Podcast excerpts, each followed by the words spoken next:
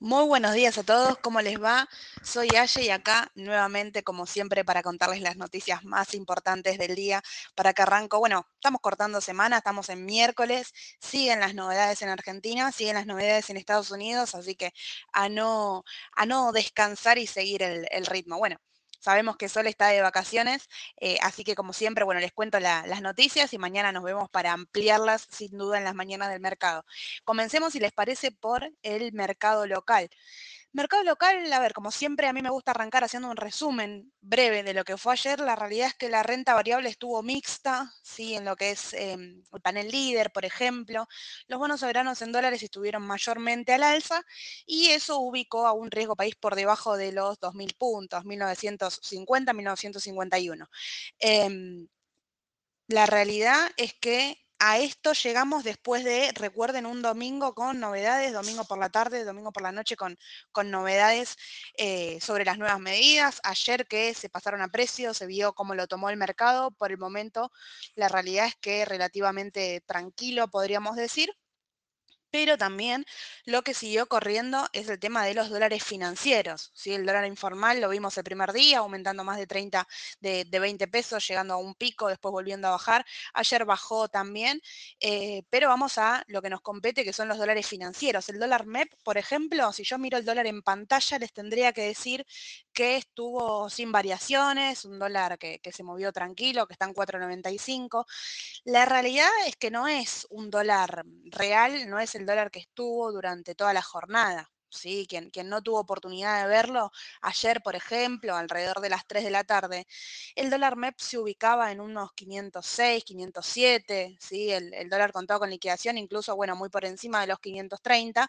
Eh, pero esta sorpresa que el dólar MEP sí había roto la barrera de los 500, después sobre el cierre ajustó nuevamente y cerró en 4,95. Eh, la brecha entre ambos, bueno, es de un 9%, así que eso para, para tener en cuenta, y también la brecha con el dólar eh, oficial es bastante amplia. Por el momento como venimos comentando, el tema de evaluación, dólar oficial, sigue todo eh, tranquilo, aparentemente eso no se va a tocar o por el momento es lo que estima con, con lo que está pidiendo el FMI, con las nuevas medidas em, que está realizando el, ministro de Economía y todo el equipo, aparentemente no es ahí puntualmente donde van a tocar, sino que se generó un desdoblamiento más que una devaluación. Pero bueno, volquémonos en el día de hoy, ¿qué está pasando ahora en el mercado? Bueno, tenemos novedades en tema de las importaciones. Recuerden que le habían eh, agregado un 25%, le habían agregado el impuesto país, más que nada para las importaciones de servicios, y ahora se comienzan a hablar de algunas excepciones. ¿sí? ¿Por qué se hablan de unas excepciones? Bueno, para que este aumento no impacte 100% en la inflación. La realidad es que un aumento de los precios, eh, de, los precios de los impuestos va a impactar en la inflación, en este caso, bueno, por el lado de las importaciones, pero ya están hablando de algunas excepciones, eh, así que eso, bueno, queda por, por diagramarse qué sector va a ser exento pero para, para, tenerlo en cuenta que ya es un punto que, que se está hablando para no eh, afectar 100% a lo que es la inflación en nuestro país. Eh, la realidad es que nuestro actual ministro de Economía cataloga las medidas como medidas transitorias, ¿sí? así que eso a, a tenerlo en cuenta. Eh, puntualmente quizá, no sé si es este el aumento a lo, a lo que se a lo que dice transitorio o al dólar agro, por ejemplo, pero bueno, cataloga estas medidas como transitorias, más que nada por lo que sucedió con la sequía e insiste que tiene que recuperar ese capital, por eso sacó este paquete de, de nuevas medidas con, recuerden, el, el, visto bueno del Fondo Monetario Internacional, que es con quien estamos negociando también. Sí, hace meses que las, con, las negociaciones siguen. La realidad es que se espera para estos días tener eh, algo cerrado, si bien ya están destacando que aparentemente todo lo, charlado ya está acordado y no le preocupa el corto plazo. De hecho, de las mismas palabras del ministro de Economía fue lo que dijo. El 31 de julio, sí, que estamos a, nada, a menos de una semana, eh, tenemos que afrontar un pago de 2.700 millones de dólares. ¿sí? Recuerden que este pago lo podríamos hacer si todo se da como... Eh, lo que trascendió, si el Fondo Monetario Internacional envía este capital de 8 millones de dólares, bueno, o menos, ese es el número que está dando vuelta según rumores, pero si envía ese capital, bueno, se podría hacer el pago y engrosar las reservas. Así que eso es eh, un punto clave para esta semana, porque el miércoles tenemos ese desembolso, bueno, ver qué sucede con eso. Aparentemente está todo acordado. Eh, así que habría que, bueno, esperar la, la firma final, podríamos decir, el visto bueno y que ingrese el capital a Argentina. ¿sí? Eso es, eh, es muy relevante para poder afrontar el pago y no quedar desfasado ahí. También se están negociando el tema de las nuevas metas, ¿sí? Recuerden que hay metas que Argentina directamente ni cumplió. En su momento, el Fondo Monetario Internacional destacaba una inflación interanual alrededor del 60%. Eso, lógicamente, ya no es así. Ya ahora la inflación es superior al 100% y son todos puntos que se tienen que hablar con el fondo para acordar nuevas metas específicas, ¿sí? Por otro lado, bueno, en cuanto a la meta fiscal, las nuevas medidas tributarias que eh, empezaron a anunciarse el domingo, se confirmaron el lunes, eh, aparentemente ayudarían a cumplir que el déficit primario eh, baje dos puntos, ¿sí? déficit primario, perdón, de dos puntos del PBI, según estimaron los especialistas. ¿sí? Esto es un punto importante, que el gobierno logre recaudar por lo menos el 0,8% del PBI, eso sería algo positivo. Así que, bueno, estar atentos a ver cómo, si esto es así, ¿no? Si las medidas funcionan bien y si logra el dólar agro recaudar esos dos eh, millones de dólares que aparentemente se están esperando recaudar y si logra con las otras medidas dar un poco más de capital para el objetivo principal, que sí sería engrosar las reservas eh, y poder, bueno, terminar de, cerrar todo con, el fondo, ¿no? Terminar de, de este acuerdo. A su vez, no hay que dejar de mirar cómo le está impactando a, a Argentina, hablábamos recién de los bonos soberanos en dólares que tuvieron un aumento, sí, pero fue leve, eso tenerlo en cuenta. Y tenemos a las acciones ahí, en precios claves. Tenemos a Galicia, recuerden, tiene ahí una resistencia importante en 18 dólares, todavía 17,68. Y el volumen que manejó ayer, por ejemplo, en la jornada fue muy por debajo de lo promedio. Así que a estar en cuenta ahí, más que nada Galicia es quien marca el ritmo del sector financiero, por ejemplo. Tenemos también, bueno, dentro de lo que es eh, energía, IPF, también hay por debajo de los 16 dólares que lo tiene como soporte, perdón, como resistencia bastante importante.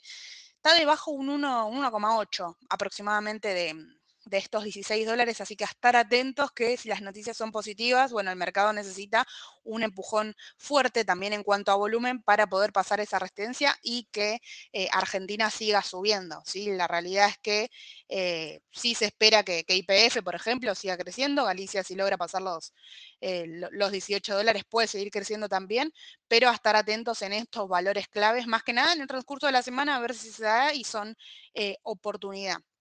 ¿Sí? Ahora, bueno, cambiemos de página y hablemos un poquito de lo que está pasando en Estados Unidos. La realidad es que la noticia principal para la jornada de hoy, como les estuve adelantando, es el aumento o no de las tasas de interés. Eh, ya se, confirma prácticamente que hoy a las 3 de la tarde se va a aumentar 25 puntos básicos. Ello ya está tácitamente confirmado. Recuerden que las encuestas están 90% eh, a favor, digamos, 90% que confirman que se va a dar este aumento de la tasa de interés, según Powell también lo que comentó. Pero el punto importante de la jornada es que hoy, tres y media, va a estar eh, Powell dando la conferencia, así siempre luego del dato, y ahí siempre deja algo para, eh, para pensar. Después viene un mes de receso, así que hay que ver el mes que sigue. Muy importante la conferencia y el impacto que esto genere, ¿sí? Además, recuerden, la volatilidad que estamos viendo en Estados Unidos también viene por el lado de los balances. Ayer en el after vinieron dos balances súper importantes que los esperamos durante el transcurso, eh, bueno, de los primeros días de la semana y también desde la semana anterior que estamos esperando estos balances que eran Microsoft y Google, que tenían muy buenas perspectivas. La realidad es que ambos vinieron bien en lo que es ganancias y beneficios por acción. Pero, ¿qué sucede? Microsoft tiene muchos eh, gastos, podríamos decir, pronostica gastos agresivos para la eh, IA y esto generaría gastos, mm, bueno, negativos, ¿no? Al corto plazo. Así que eso hace que, por más que venga bien en beneficios por acción y venga bien en ganancia, ayer en el after bajaba más de un 3% y hoy en el pre incluso también baja más de un 3%. Eh, se desaceleró durante el mes de abril y junio un 27% el crecimiento de su nube, así que es muy importante. Microsoft hace poquito había tenido muy buenas noticias por el lado de que aumentaba sus precios para los servicios premium, podríamos decir, y esto le iba a generar unos ingresos mucho más altos. Hay que ver cómo maneja el tema del gasto. La realidad es que la empresa es un gigante tecnológico, ¿sí? nunca le quedó mejor el nombre, viene innovando muchísimo, pero tema gastos y balance fue castigado por lo menos durante la jornada de ayer. Hay que ver si este 3% lo toman los inversores como oportunidad de compra, ver cómo se desenvuelve la vela y si se pone alcista o no, o si continúa bajando un poco más bueno, hasta dónde llega, ¿no? Eso es importante. El tema de Google, bueno, como les dije, los balances vinieron muy bien, muy sólidos en ganancias por acción y muy bien en beneficios también. Superaron ampliamente lo esperado por los analistas eh, y aumentaba ayer un 7%. ¿sí? Ya les digo ahora cómo está en el pre, pero la realidad es que tiene muy buenas perspectivas, muy buena proyección. Está un 5, 5,5% positivo. Así que a seguirla porque la realidad es que es una acción que vino muy bien. Como les habíamos adelantado, lo que tenían bueno eran las proyecciones y así fue, las proyecciones vinieron bien y esto hizo que el impulso continúe. ¿sí? Por otro lado, y ya para, para ir cerrando, durante el día de hoy tuvimos tres eh, empresas destacadas y esperamos en el after el balance de Meta. ¿sí? No se olviden ahí el tema tecnológico, Meta viene luego de, de la negociación del día de hoy tenemos en el pre vino el balance de Coca-Cola, ¿sí? Recuerden que ahí teníamos eh, el tema de el, edulcorante, si era o no era cancerígeno. Bueno, aparentemente eso todavía ni le afectó, el balance vino muy bien, la empresa sube más de un 1%, vino bien en ganancias y vino bien en ingresos también.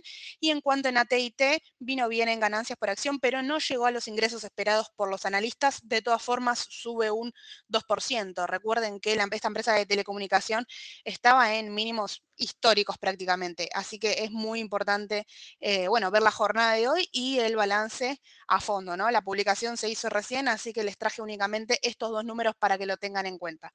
Así que bueno, como les dije recién, en el after el balance de meta, a estar atentos ahí, más que nada que lo tiene, a decidir si quiere o no pasar el balance comprado cualquier consulta, como siempre, nos escriben y nos, mantenemos en contacto y nos vemos mañana, como siempre, en las mañanas del mercado, que voy a estar junto con Alejandro para darles todas las noticias eh, importantes, bueno, gráficos y todo lo que sea necesario saber para, para, bueno, para arrancar bien informado. Les mando un saludo a todos y buena jornada. Hasta luego.